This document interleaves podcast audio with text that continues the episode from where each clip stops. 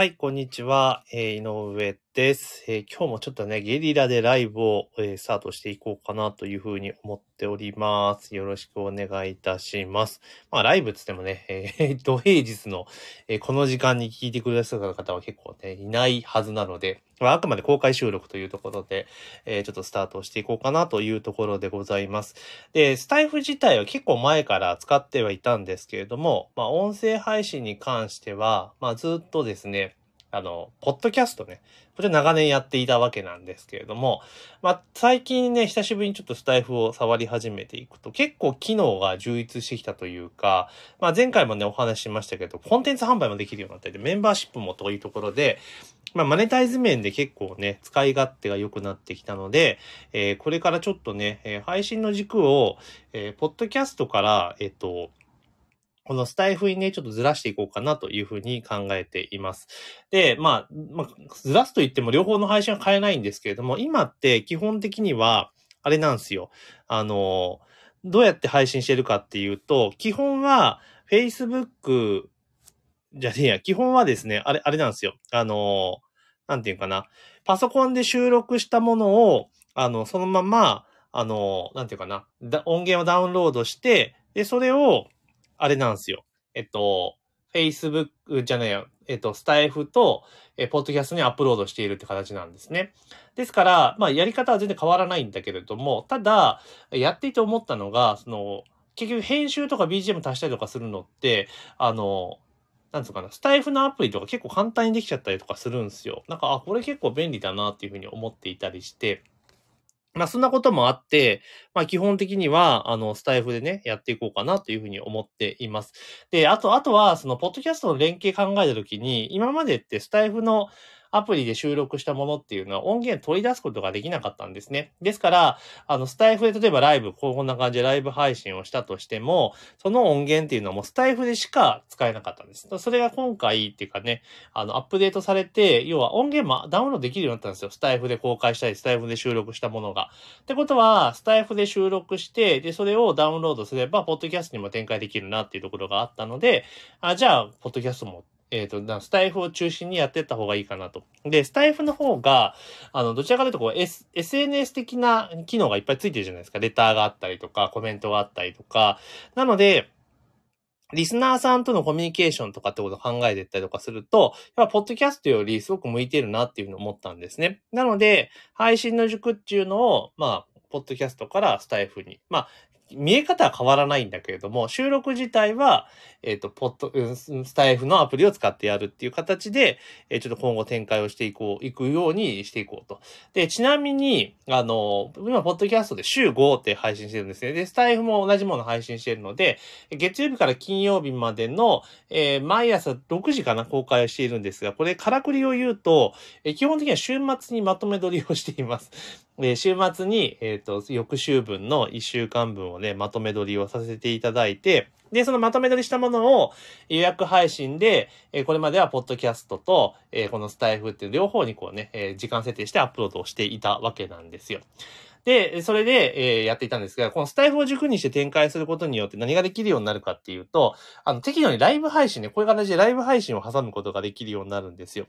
で、ライブ配信挟むことができるようになると、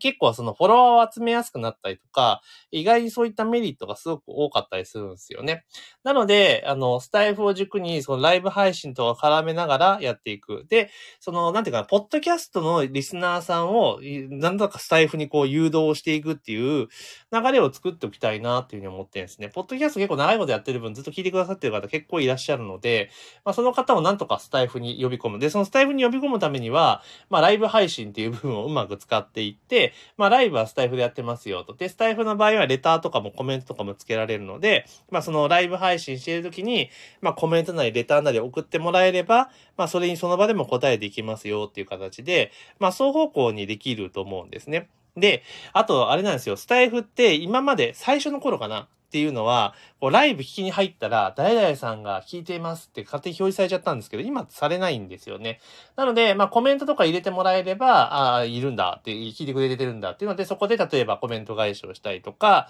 まあそういった形でできるんですよね。なので、例えば質問とかあったりとかする場合は、まあコメント入れてもらったりとか、そのレターですよね。それを使ってもらうことによって、まあその場でね、ライブ配信の場合は、まあその場で回答ができたりとかね、えー、することができる。で、それができるのはやっぱスタイフすごくいいなっていうふうに思っているんですね。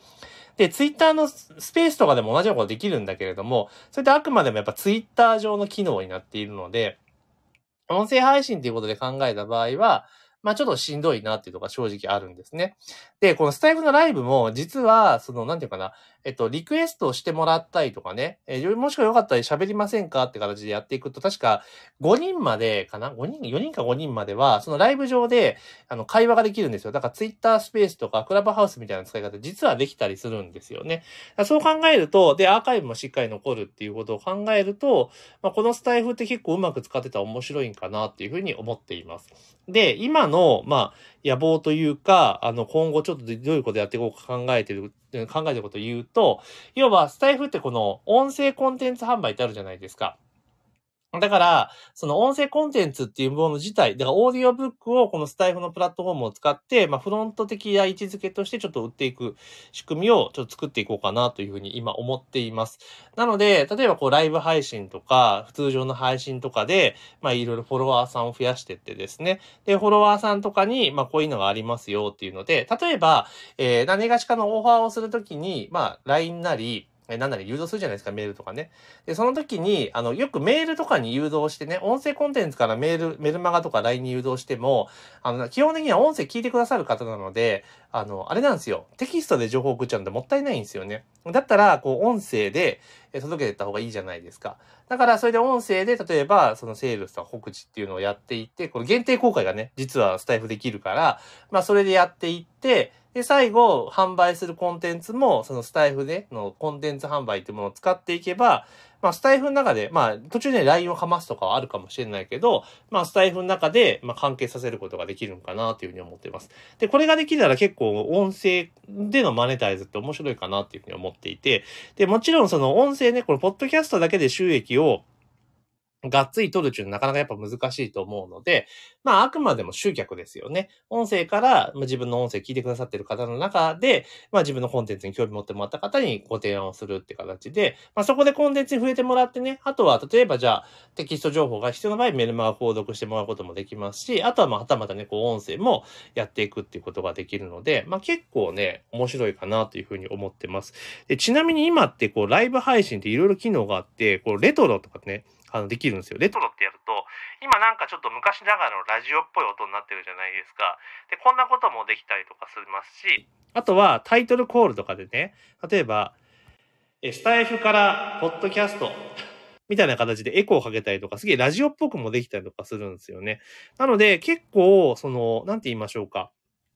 非常に使い勝手が良くなっているので、こんなライブ配信とかしながら、まあ、フォロワーさんをね、えー、ぜひ増やしていこうというふうに思ってます。ぜひね、あの、まあ、アーカイブで聞いてくださる方はほとんどだと思いますけれども、ぜひフォローしていただけるとありがたいなというふうに思いますし、で、スタイフで聞いてる方は、あの、質問とかね、そういったものは、基本的にはスタイフのレターで送ってもらったりとか、あと、ま、コメントとかつけてもらえば、それにも答えられますよというところなんですね。まあ、コメントね、えー、見られるのが嫌だよっていう方は、まあ、レターを送ってもらえば他の、ね、リスナーの方に見られませんので、まあ、そういった形でレターをつく、使っていただければいいかなというところです。で、あと最後告知みたいな感じになるんですけれども、まあ、以前ね、あの、ストア化で、え、スタイフのライブ講座っていうのをやってたんですけれども、これあくまでも、あの、前のね、昔の機能ベースでただ単純にライブ配信をやっていきましょうみたいな、えー、お話だったんですけれども、えー、今度はですね、ちょっと今の新しくなったライブ配信の機能ですよね。まあそういったところを踏まえた上で、まあこんな形でライブ配信やってたらいいですよっていうような形の、